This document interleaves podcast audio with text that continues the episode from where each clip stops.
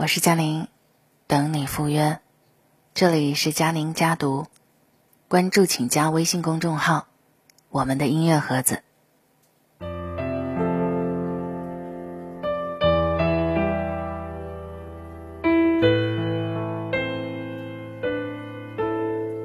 今天和大家分享的一篇文章，是我最好的朋友从来都不给我点赞。其实。我们并不是朋友变少了，而是时间为我们留下了那些与我们同路、和我们三观、对我们用心的人。他们仿佛星星，平时隐于天空，却能在人生一片黑暗的时候，为我们照亮前路。愿我们彼此珍惜，不负真心。前段时间。吴昕因为在二手网上转卖一个婚纱熊猫娃娃上了热搜。这个熊猫娃娃呀叫黑花，是五年前的一次快乐大本营上，钟汉良送给她的专属定制礼物。只因吴昕曾在节目当中说，她自己嫁不出去。当时接过礼物的吴昕感动的说：“以后我结婚一定邀请你。”可是五年以后。礼物却被八五成新、六十元卖、不退换等标签修饰着挂在了网上，这让很多人不禁感叹：那些嘴上的感动不一定是真感动，对你笑的人不一定是喜欢你，你认为的知己也不一定是真朋友。知乎上有个问题：什么样的朋友才是真正的好朋友？有一个高赞的答案是这样说的：“相见亦无事，别后常忆君。”深以为然。真正的朋友是纵然时间流过，世事变迁，依然时常挂念你的那个人。古人云：“君子之交淡如水，平淡却细水长流。”梁实秋和徐志摩的交往正是如此。他们的交集仅有短短的四年，可徐志摩这个名字，却伴随了梁实秋的一生。梁实秋曾坦言，与徐志摩同游之日，相交不算最深，但徐志摩在梁实秋一生当中却是不可或缺的存在。他们当初因为共同编辑《晨报》副刊结缘，后来又共同创建了《新月》杂志。对文学的爱好奠定了两个人的友谊。在办刊期间，徐志摩直言不讳地写了一篇批评郭沫若诗歌的文章，而莫名其妙地被其他文人口诛笔伐。本是文学辩论，可却被郭沫若的粉丝们上纲上线。最后发展成了人身攻击，众口铄金呐！徐志摩辩无可辩，败下阵来。这时，梁实秋在报上发表了一封公开信，用缜密的逻辑和犀利的文笔为徐志摩说了一句公道话。与徐志摩相交的四年中，梁实秋目睹了徐志摩离婚全过程，各种经过，他算是知情人之一。于是呢，就有很多记者和八卦之人找到了梁实秋，试图打探徐志摩的艳闻隐私。但梁实秋自来都是三缄其口，问急了就逐客赶人。也许很多人觉得朋友间保守秘密很平常，可一旦两人分道扬镳呢？是否会将秘密保守一生呢？梁实秋做到了。相交四年以后，梁实秋因为和徐志摩办刊思想不同而各奔东西，此后两人鲜少联系。可直到徐志摩死后五十年，梁实秋还在吹胡子瞪眼的写文章，与台湾小报和市面上编造徐志摩的艳情小说辩污。梁实秋对徐志摩，交虽浅，情却极深。希腊哲学家。德谟克里特说：“很多显得像朋友的人，其实不一定是朋友。而很多是朋友的，倒不显得像是朋友。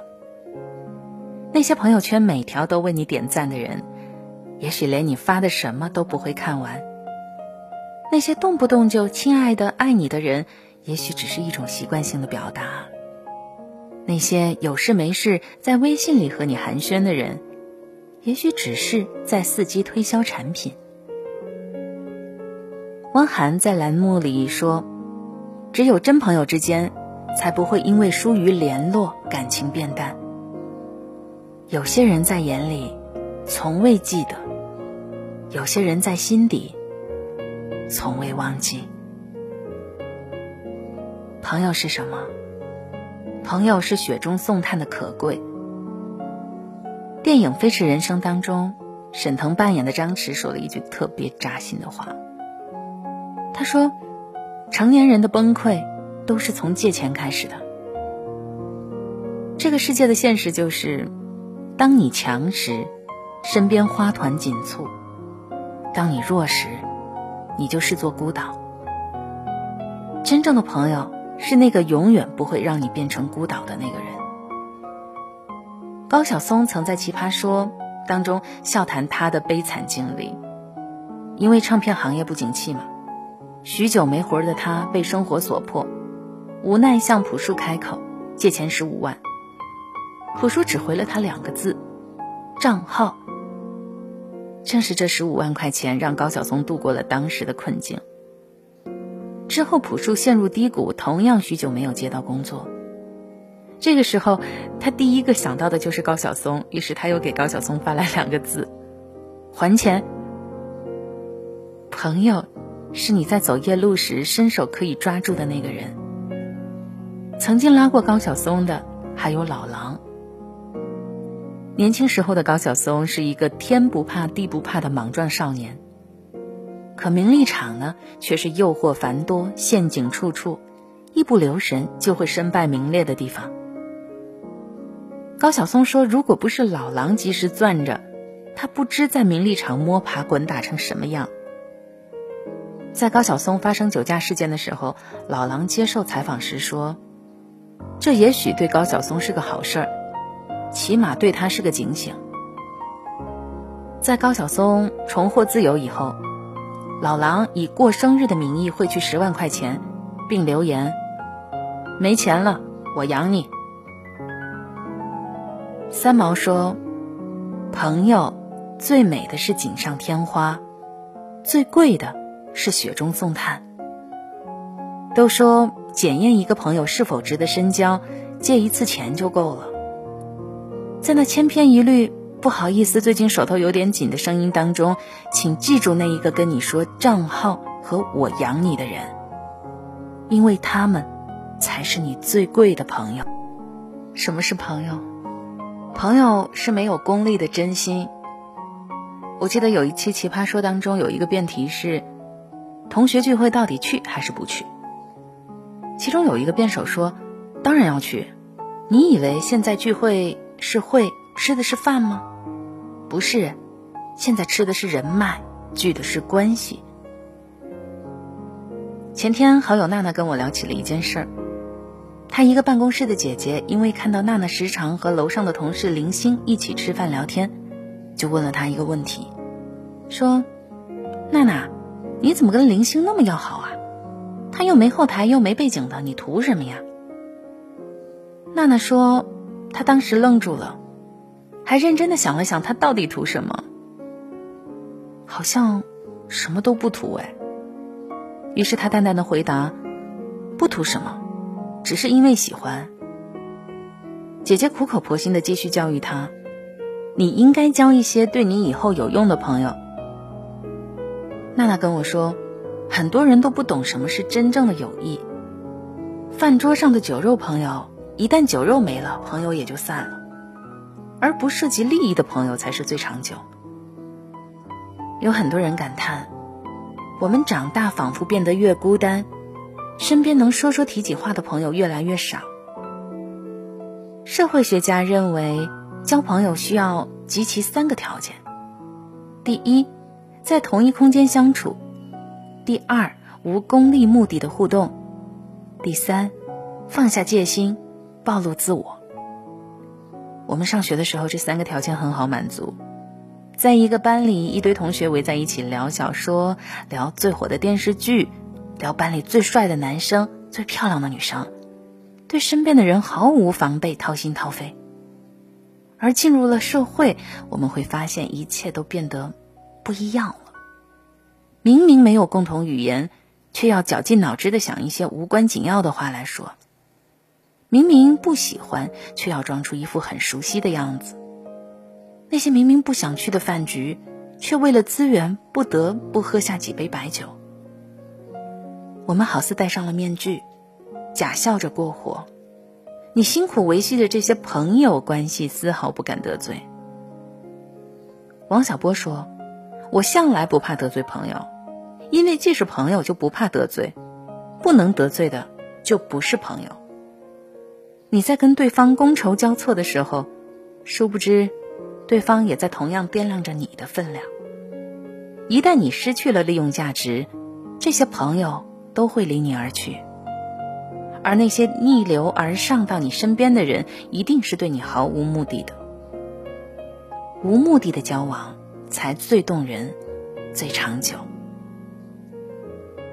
作家邵文杰在《冒失咖啡》这本书当中说：“人不可能有很多朋友。所谓朋友遍天下，不是一种诗意的夸张，就是一种浅薄的自负。热衷于社交的人，往往自诩朋友众多，其实他们心里明白，社交场上的主宰从来不是友谊，因为真正的友情，从不喧嚣。”其实我们并不是朋友变少了，而是时间为我们留下了那些与我们同路、和我们三观、对我们用心的人。他们仿佛星星，平时隐于天空，却能在人生一片黑暗之时，为我们照亮前路。就如歌中所唱：“如果你正享受幸福，请你忘记我。如果。”你正承受不幸，请你告诉我。最后，愿我们彼此珍惜，不负真心。我是佳宁，下次见。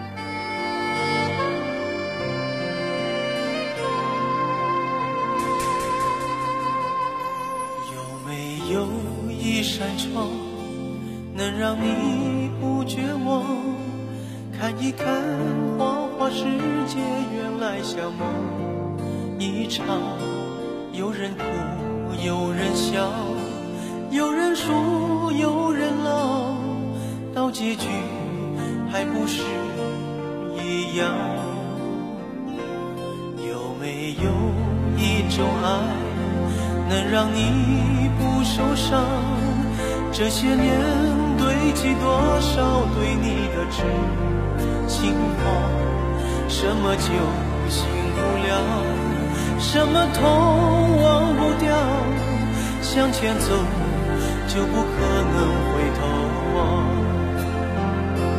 朋友别哭，我依然是你心灵的归宿。朋友别哭，要相信自己的路。红尘中有太多。茫然痴心的追逐，你的苦，我也有感触。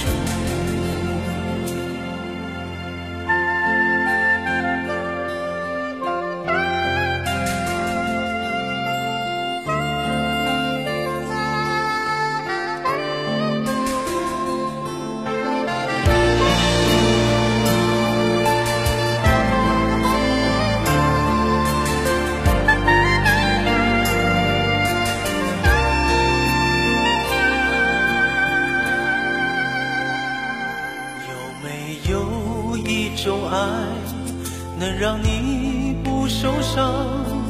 这些年堆积多少对你的痴情话，什么酒醒不了，什么痛忘不掉，向前走就不可能回头望。朋友别哭。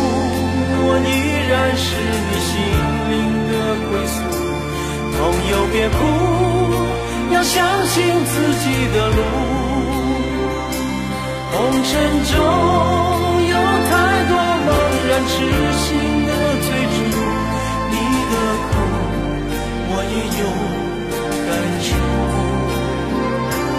朋友别哭，我一直在你心灵最深处。朋友别哭，我陪你就不。人海中难得有几个真正的朋友，这份情，请你不要不在乎。